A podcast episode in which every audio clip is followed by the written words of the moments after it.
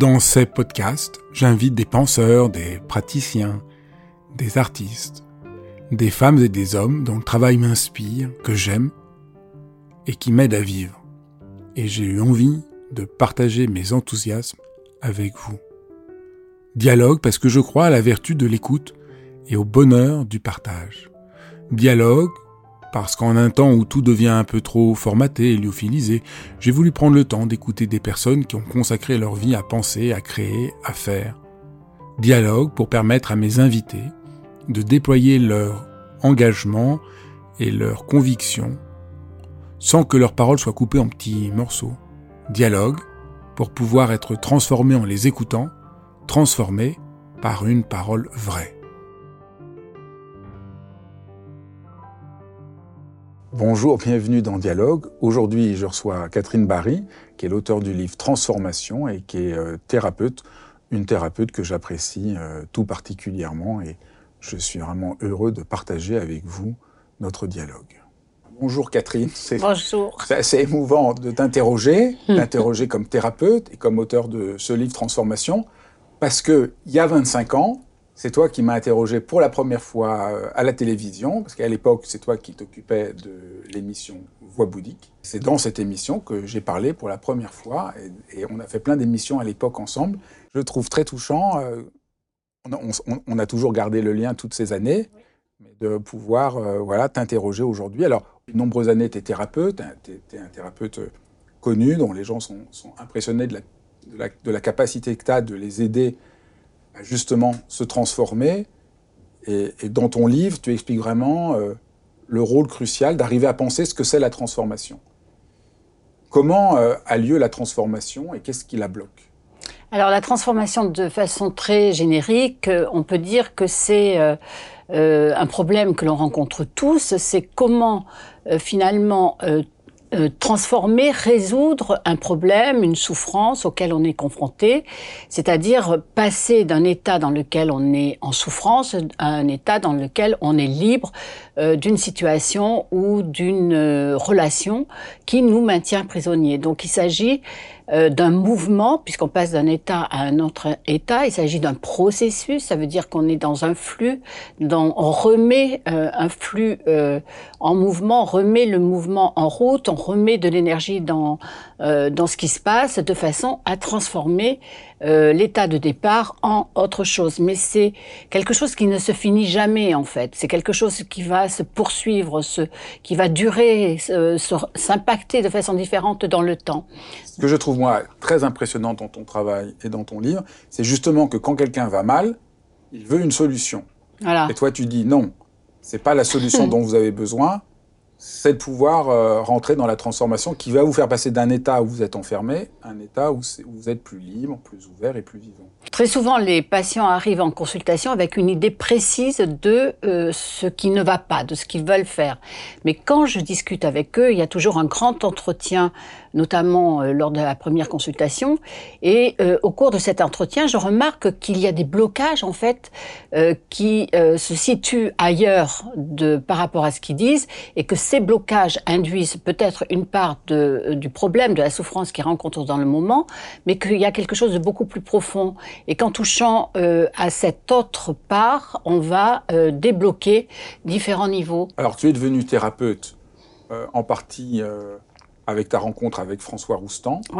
Peut-être que tu, tu, peux raconter un peu ta rencontre et, comment ça t'a conduit à devenir thérapeute. Après, on, on, on expliquera que tu es devenu thérapeute, il y a plein de, courants qui t'ont aidé à devenir ce que tu es aujourd'hui, mais peut-être Peut-être commençons par François Roustan. Alors François Roustan, euh, c'est quelqu'un qui m'a euh, énormément marqué évidemment dans mon parcours, puisque ça a été l'un. Alors pour le présenter, bien que certainement euh, les personnes qui vous suivent le connaissent déjà, mais euh, pour le présenter, c'était, euh, il a été jésuite, ça a été un grand philosophe, c'est un passionné du taoïsme, du bouddhisme, c'était quelqu'un qui euh, remettait en question toutes les croyances, tous les dogmes, tous les concepts qu'il avait rencontrés. C'était un homme libre et c'était quelqu'un qui nous accompagnait en nous posant, en nous aidant à nous poser simplement dans ce qui se passait dans le moment dans son cabinet. C'est-à-dire qu'on arrivait, moi la première, quand la première fois que je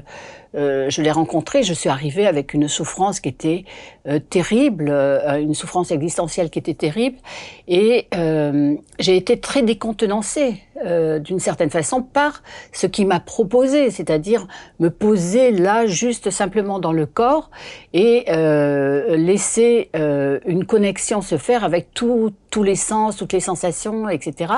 Et ce simple positionnement a déclenché toute une série de transformations qui se sont répercutées sur plusieurs semaines. Donc François Roustan, tu as, dit plein de choses, mais c'était, euh, il a ensuite été euh, psychanalyste et puis après, euh, voilà. c'était le grand introducteur de l'hypnose en France. Voilà. C'est vraiment le principal une référence introducteur voilà, de, de l'hypnose et c'était un des plus grands thérapeutes. absolument. Absolument. Plein de gens ont témoigné que même une seule séance avec lui les, les transformait. Et ça, ça a été pour toi déclencheur pour te dire que par là, tu pouvais devenir euh, thérapeute, que, que, que ça t'a ouvert la porte C'est-à-dire que euh, jusqu'à présent, je flirtais un peu avec cette idée, mais euh, je, je n'arrivais pas à passer le pas finalement. Et après le, le, le premier rendez-vous avec François Roustan, il m'a fallu encore un certain temps avant de franchir le pas parce que le processus de la transformation se fait sur plusieurs semaines. Donc il faut laisser le temps aux choses de se faire, de se mettre en place, de maturer. Et à ce moment-là, tout d'un coup, il y a une espèce de déclic qui se fait et on peut aller vers ce qui nous correspond le mieux finalement dans le moment. Et c'est quelque chose que l'on découvre parce qu'on fait le processus. Et François Roustan, il a allumé l'étincelle d'une certaine façon, euh, qui a permis, qui m'a permis de faire les transformations. Et c'était quelque chose qui était en même temps, euh, c'était très paradoxal parce que c'est libératoire, mais c'est très douloureux. Il faut plonger, se laisser plonger, se laisser porter, emporter par la vie, par le mouvement de la vie. Et quand on a résisté pendant des années à ce mouvement, c'est pas facile en fait. C'est quelque chose qui est très douloureux. C'est quelque chose qui nous emporte. Euh, on a l'impression de tomber dans un espèce de vide. Donc la transformation, c'est à la fois douloureux et libérateur. Absolument. C'est pas, euh, c'est pas coucou, on va rentrer au pays des bisounours. C'est pas comme euh, ce que proposent beaucoup de méthodes actuelles euh, où euh, on est mal, on n'est pas bien et on veut tout de suite un résultat, c'est-à-dire euh, finalement obtenir, réaliser un espèce de bonheur formaté à l'identique pour tout le monde. Là, c'est vraiment un trajet qui nous est propre. Donc, on se met dans sa souffrance, on se pose dans, sa souffrance, mais le paradoxe, c'est qu'on n'est pas identifié à cette souffrance. Et que, avec ce que me proposait François Roustan, j'arrivais à remettre de l'espace, j'arrivais à remettre de la lumière, j'arrivais à voir qu'il y avait un autre chemin que d'être là, collé complètement à ma souffrance et augmenter son intensité parce que j'étais complètement euh, tétanisée dedans. Donc tu t'es formé après euh, à l'hypnose oui. médicale, de manière euh, approfondie, mais dans ton travail de thérapeute, tu es aussi marqué par euh, le long travail que tu as fait dans la tradition bouddhique. En quoi la tradition bouddhique t'aide Qu'est-ce qu'elle t'a apporté euh, dans ton travail aujourd'hui de thérapeute? La tradition bouddhique, elle m'a apporté évidemment euh, beaucoup de choses, mais euh, parmi les choses qui m'ont particulièrement marqué, c'était que on pouvait incarner vraiment le chemin que l'on suivait. C'est-à-dire que, je, reprends mon exemple, j'étais quelqu'un qui n'était pas dans son corps, j'étais quelqu'un qui avait du mal à s'incarner. Euh, qui avait peur de l'incarnation, qui, qui, redoutait même l'incarnation, en fait, le fait d'être vraiment dans son cœur, dans son corps, d'où, euh, j'en parle dans le livre, certaines addictions, d'où certains comportements un peu autodestructeurs, etc. Car euh, j'étais pas, j'habitais pas mon corps, j'étais pas là. Donc le, bouddhisme quand même nous montre un chemin qui est très incarné. Donc ça nous permet euh, de, suivre ce chemin. Il ne faut pas oublier que le Bouddha, c'était d'abord un être humain, c'était pas un dieu. Enfin, au départ, il n'était pas et il voulait pas qu'on le considère comme un dieu. Euh, ça a rien à voir avec les religions monothéistes. Donc, j'ai appris avec les maîtres tibétains, notamment, à analyser, à explorer mes habitudes, mes comportements, mes croyances et à les remettre en question. Et ça, ça donne une grande liberté quand même d'agir. Et j'ai fait mienne une phrase du Bouddha historique qui m'a toujours beaucoup euh, marqué euh, et, et qui me sert toujours, c'est cette phrase, en tous les cas, qui a été traduite à peu près comme ça, elle dit en substance, Ne croyez rien que vous n'ayez euh, exploré, expérimenté par vous-même. Soyez votre propre lampe. Et ça, ça donne une direction. C'est-à-dire que bouddhisme ou pas bouddhisme, on ne s'attache pas aux croyances, on ne s'attache pas à des concepts, on ne s'attache pas à une identité. On remet en question, euh, en quelque sorte, toutes les identités que nous avons et que nous manifestons euh, dans la journée, euh, tous les jours, de plus en plus. Et ça donne une liberté, ça donne une espèce de douceur à l'existence, en fait.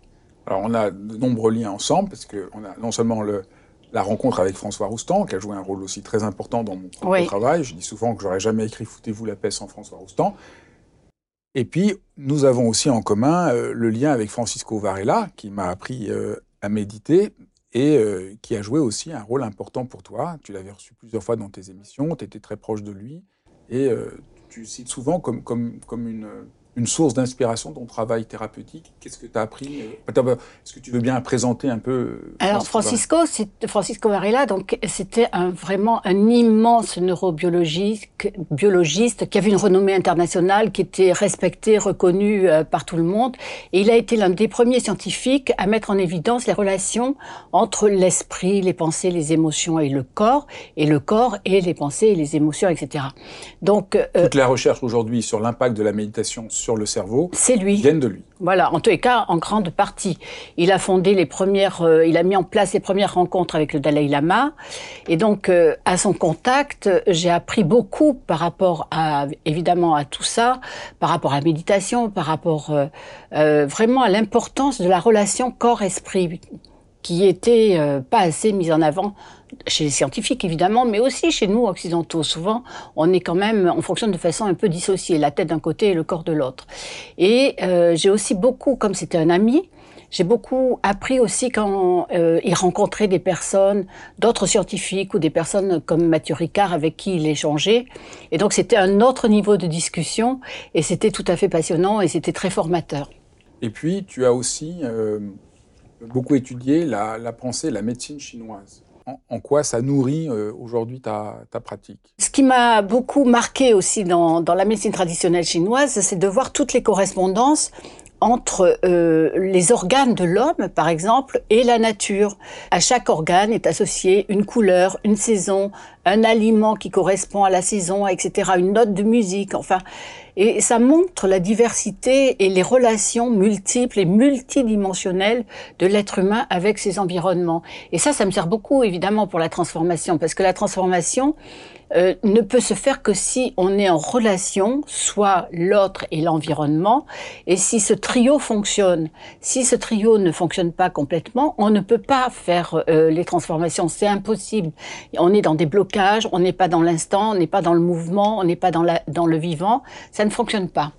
Prenons un exemple euh, très concret. Je suis bloqué, j'arrive pas à trouver de travail, ou je me sens angoissé, ou je suis euh, en colère parce que quelqu'un m'a fait une, une, crasse, je me sens bloqué, je viens de voir.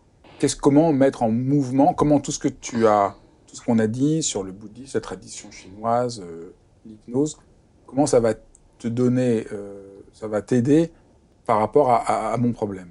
Alors, alors déjà, bon, la personne m'expose le problème pour lequel elle consulte. Ensuite, moi, je vais lui poser des questions pour euh, regarder quels sont les effets du problème, en fait, dans le corps. Donc là, si vous arrivez en me disant je suis bloqué, je suis en colère, etc., je vois bien qu'il y a une émotion. par exemple, je, suis vraiment en colère, je trouve pas de boulot.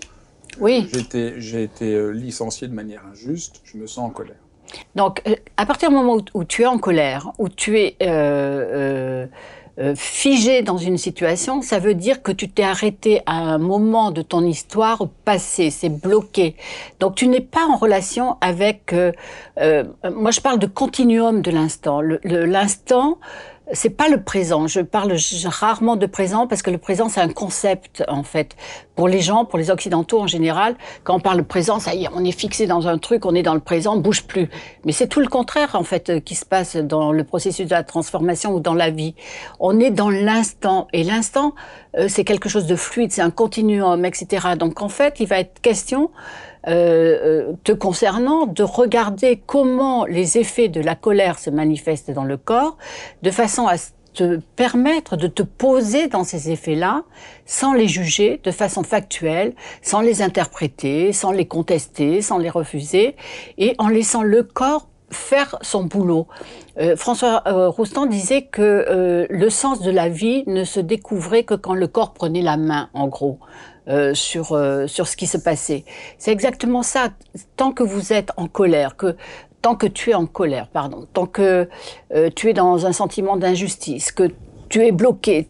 C'est comme si tu étais euh, ratatiné sur toi. C'était, euh, c'est comme si tu étais concentré en toi-même. Donc, euh, tu ne peux pas te transformer. Tu es collé à la souffrance, tu es collé à l'injustice. Et en plus de ça, ça boue. Donc, ça te déborde complètement. Mais il n'y a pas d'espace. Donc, en fait, on va redonner du mouvement, on va redonner de l'espace. Mais ça, ça se fait au cours d'une séance à partir de ce que tu apportes dans la séance comme information. Chaque séance se fait de façon singulière à partir de ce qu'est la personne. Chacun apporte le matériel qu'il euh, sur lequel on va travailler, et c'est du sur-mesure. Donc, euh, je ne peux pas schématiser globalement. On voit bien, le, ce que tu expliques sur comment euh, tu apportes un changement de, perspective. pourquoi, pourquoi c'est si mal compris dans notre société? Pourquoi le processus de transformation est, au fond, si peu présenté? Il n'est pas présenté parce que c'est pas vendeur, en fait. Euh, euh, c'est pas vendeur dans le sens où euh, on a été conditionné dans nos sociétés de consommation. quand on va mal, on veut un résultat tout de suite.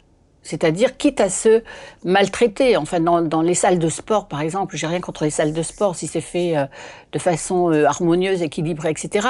Mais il y a un excès de la culture du corps pour essayer de réintégrer d'une certaine façon un corps qui est absent euh, dans la vie de tous les jours. Donc on, a toujours tendance, on veut faire les choses, on exige des résultats. Euh, on oui, c'est intéressant comme, si, comme euh, analogie. Quand les gens veulent maigrir, ils veulent s'affamer pour perdre du poids. On sait que ça marche pas, que c'est mauvais pour la santé, que ça crée un effet yo-yo et que la seule manière de perdre du poids, c'est d'être dans la transformation, c'est d'être dans le mouvement, c'est changer son alimentation, écouter son corps autrement. Mais équilibré. Voilà, donc c'est tout à fait la même chose que ce que tu expliques, mais, mais euh, on a encore du mal, on voudrait euh, un résultat tout de suite, on veut une un solution miracle. C'est pas penser, en fait, on ne pense pas le temps de la transformation, le processus. On le squeeze, on fait comme si ça n'existait pas. On ne peut pas passer d'un état fixe où on est euh, en souffrance un état où on obtient un bonheur qui ne ressemble pas à ce que l'on souhaite en fait. C'est un bonheur formaté par la société de consommation. Ça ne peut pas marcher. Donc quand on fait le processus de la transformation, il faut avoir un déclic quand même qui fait qu'à un moment donné, euh, on ne veut plus on ne peut plus, on n'en peut plus de rester dans une souffrance qui euh, s'accumule, qui euh, nous maltraite, qui nous manipule. Oh, le déclic, si le déclic se fait, ça veut dire qu'on accepte de sortir de notre zone de confort, et ça veut dire qu'on accepte le risque du vivant d'une certaine façon. Et tout le monde n'est pas prêt à le faire. Donc euh, tout le monde n'a pas envie de penser ou d'aborder la transformation dans nos sociétés. Tu dis que pour être prêt au moment de transformation, il faut par exemple je ne me sens, je te cite, hein, je me sens ni aligné, ni cohérent, ni centré. Je suis saturé, à bout. Je me supporte plus. Je ne supporte plus rien. Je me sens coincé dans ma vie, mon travail, mes relations. J'en ai ras-le-bol d'essayer d'être une personne que je ne suis pas, de passer à côté de moi-même. C'est signe dit, je suis bloqué dans un de ces états critiques. J'ai besoin de faire le processus de transformation. Oui, c'est ça. ça le, le processus de transformation, c'est décoincer. C'est-à-dire, on a besoin de se transformer quand, au fond, c'est comme si on reconnectait en fait euh, une, prise électrique. Si on veut brancher une lampe électrique et qu'elle est euh, pas euh, branchée sur le secteur, ça marche pas. Là, en fait, on remet les deux ensemble, on reconnecte les, les, circuits ensemble. Donc ça permet, ça se fait finalement presque tout seul. En fait, quand tout va bien, on est tout le temps en transformation. Voilà. Quand ça, va mal, la transformation s'est bloquée. Et c'est à ce moment-là que consulter quelqu'un qui est qui aide à entrer dans la transformation plutôt que faire des promesses, peut aider à remettre en mouvement le mouvement naturel de la vie qui est en nous. Voilà, c'est comme en fait, je remets de la lumière d'une certaine façon, je montre des chemins. Mais après, c'est à chacun de faire le chemin. Euh, si on n'a pas envie de faire ce processus, si on veut rester dans une zone de confort dans laquelle on fait, les zones de confort, ce sont des zones d'évitement. Donc, dans ces zones-là... On va plutôt dire des zones d'inconfort. on devrait penser que c'est des zones d'inconfort, mais c'est tout le paradoxe de notre société. C'est-à-dire qu'on dit que ce sont des zones de confort alors que ce sont des zones d'évitement et qu'on n'est pas dans une expérience de sécurité relationnelle intérieure. Donc, euh, euh, tant qu'on est dans ce dans cet espace-là, on ne peut pas faire les transformations. La transformation, c'est un mouvement, c'est le vivant, c'est quelque chose de fluide, c'est quelque chose d'inattendu, c'est quelque chose d'imprévisible. Mais c'est ça qui fait la beauté aussi de la transformation. C'est quelque part, euh, quand on commence à faire euh, euh, ces processus-là, on peut plus s'en passer parce qu'il y a une douceur à vivre cette incroyable diversité de, de l'instant et du mouvement. Tu essaies de vraiment mettre en, d'éclairer le processus de transformation dans le livre. Et peut-être on peut reprendre les étapes, même si euh, il faut le faire soi-même. Mais disons, je trouve que c'est intéressant. Le, il y a quatre étapes. La première étape, c'est on entre en rapport avec son problème au lieu de le fuir, de le nier. Ça, tu l'as un peu expliqué. De me maltraiter, de me culpabiliser. Et on entre en rapport avec la manière dont le problème se manifeste dans le corps. De manière factuelle. C'est-à-dire que pour relier ensemble euh, calmer le mental. C'est la tête qui, qui, qui, marche trop vite. En fait, le mental, ce qu'on appelle le mental, c'est les pensées, les émotions douloureuses, euh, conflictuelles, ce que l'on ressent qui nous emporte, qui nous manipule, etc. Ça fonctionne un peu comme les chaînes tout info. C'est-à-dire que ça se nourrit en permanence toujours de la même chose, des mêmes informations, etc. Donc à un moment donné, c'est sûr que ça nous déborde complètement. Et là, le premier mouvement va consister à fermer la chaîne tout info finalement pour euh, ramener l'esprit dans le corps et permettre les transformations. Donc le problème, on regarde, on rentre en relation avec le problème, c'est où, comment, sous quelle forme il se positionne dans le corps.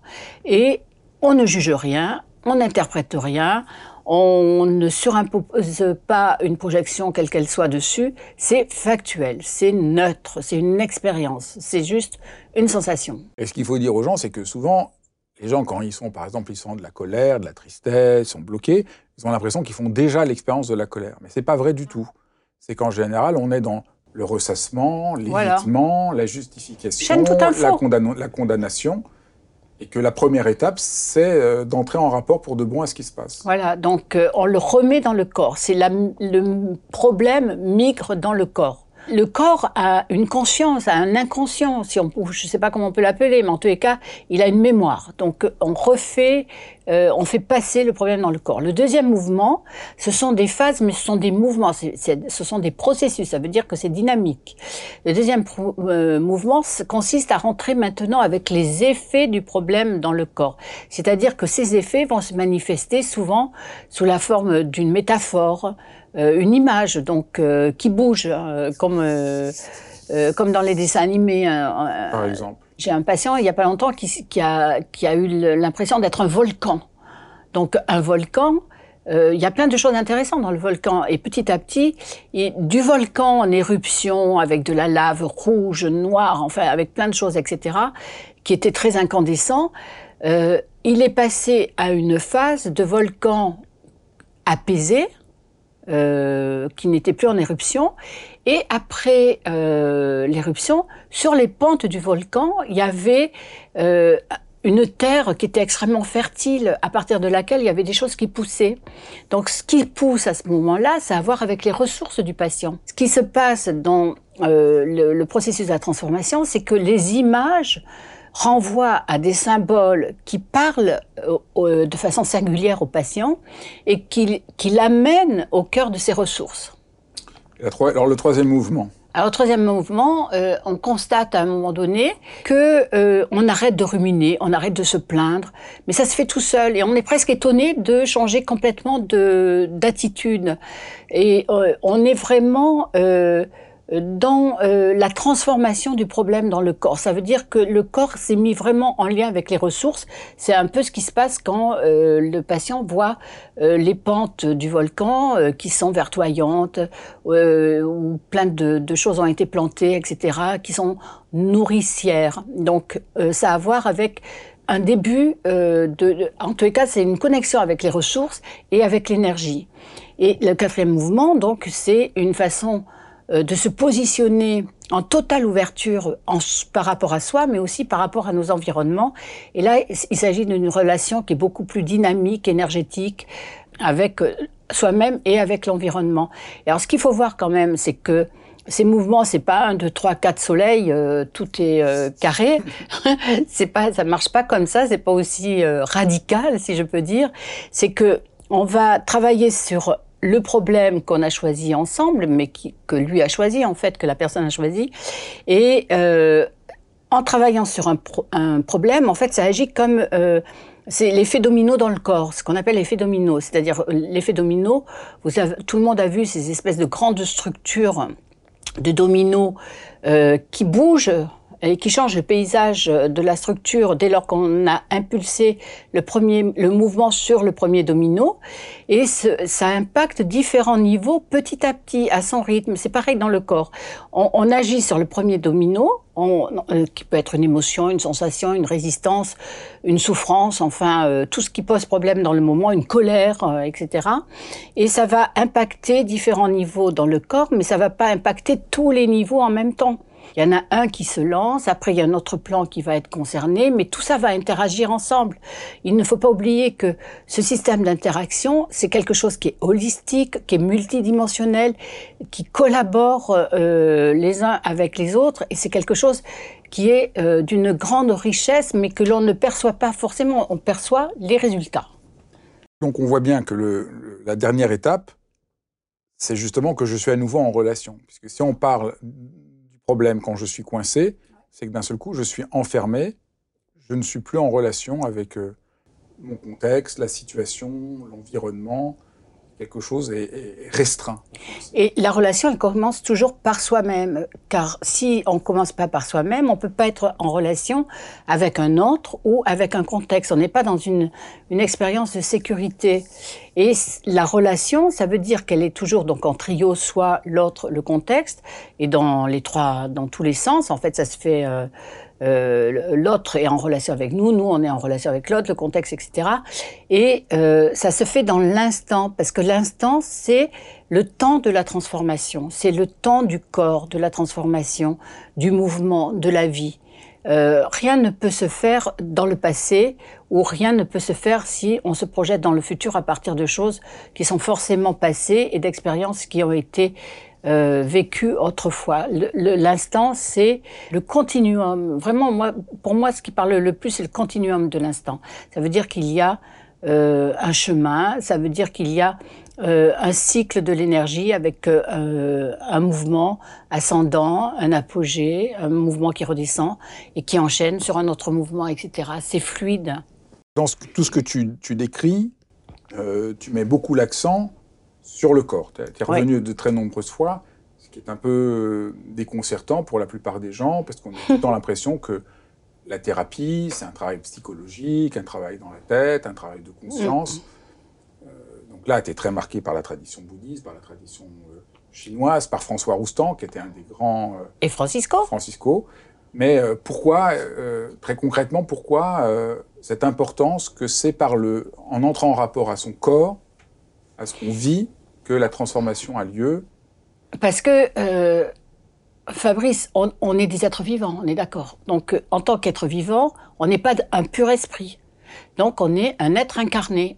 Donc, ça veut dire qu'on est.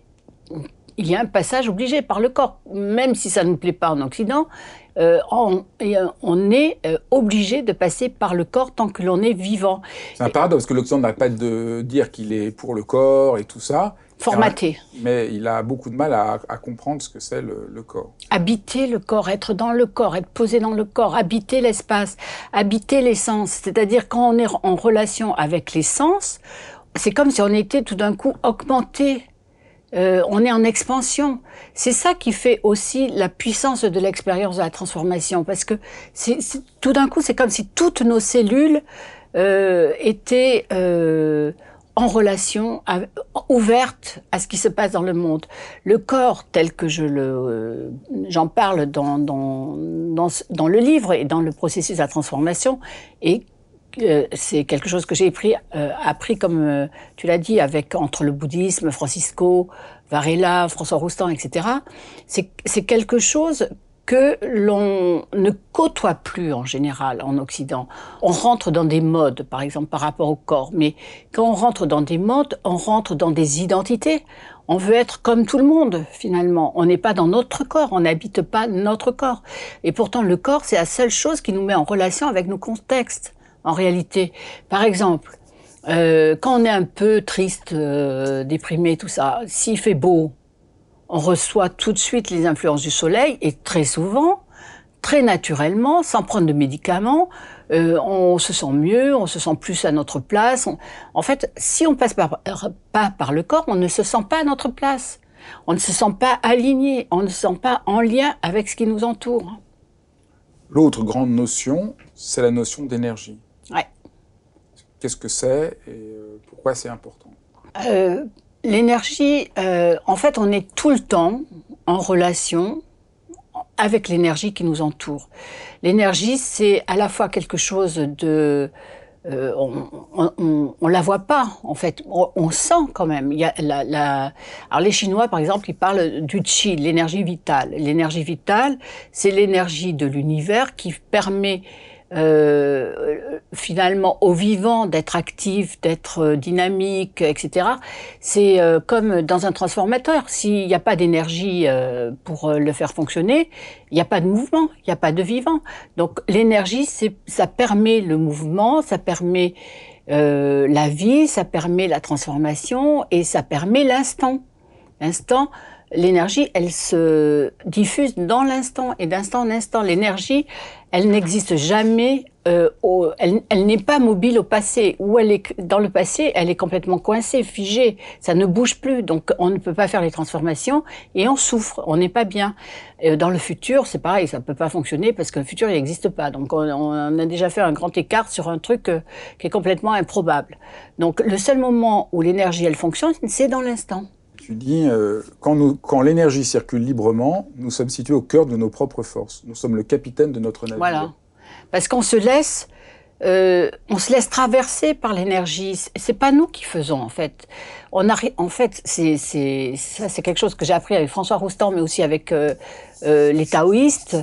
Ne rien faire et il n'y a rien qui ne se fasse. C'est-à-dire, c'est que à partir du moment où on lâche la puissance de la volonté. C'est ce que l'on croit être la puissance de la volonté et qui est juste euh, en fait un fétu euh, de paille. Euh, quand on lâche la volonté, l'exigence, le désir d'avoir, le désir de faire, enfin tous les trucs qui nous caractérisent et que l'on mobilise par peur de ne pas avoir la maîtrise de la vie, alors qu'on n'a jamais la maîtrise totale de la vie, ça se saurait, sinon on serait tous des dieux.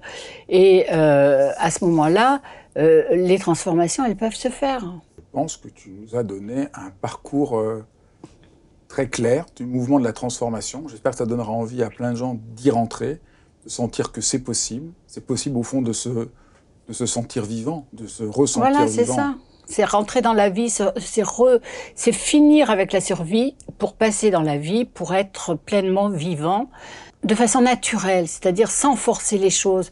Et ce qui est agréable, en fait, dans, enfin, en tout cas que moi je trouve agréable dans ce processus, c'est que euh, plus tu es dans le moment, plus tu es dans l'instant, plus tu laisses la vie euh, t'emporter, plus tu es dans le lâcher prise en fait se fait tout seul, tu n'es plus dans la saisie et encore une fois j'insiste, c'est d'une grande douceur, c'est très enthousiasmant. C'est une douceur que l'on ne découvre que en étant pleinement vivant et que en étant dans la transformation parce que tout le reste du temps on a peur, on saisit, on s'accroche, on refuse et on nie une partie de ce que l'on est. Merci. Merci à toi Fabrice. Ben, merci d'avoir suivi cet épisode de Dialogue et n'hésitez pas à vous abonner pour ne pas manquer les prochains épisodes qui promettent d'être passionnants.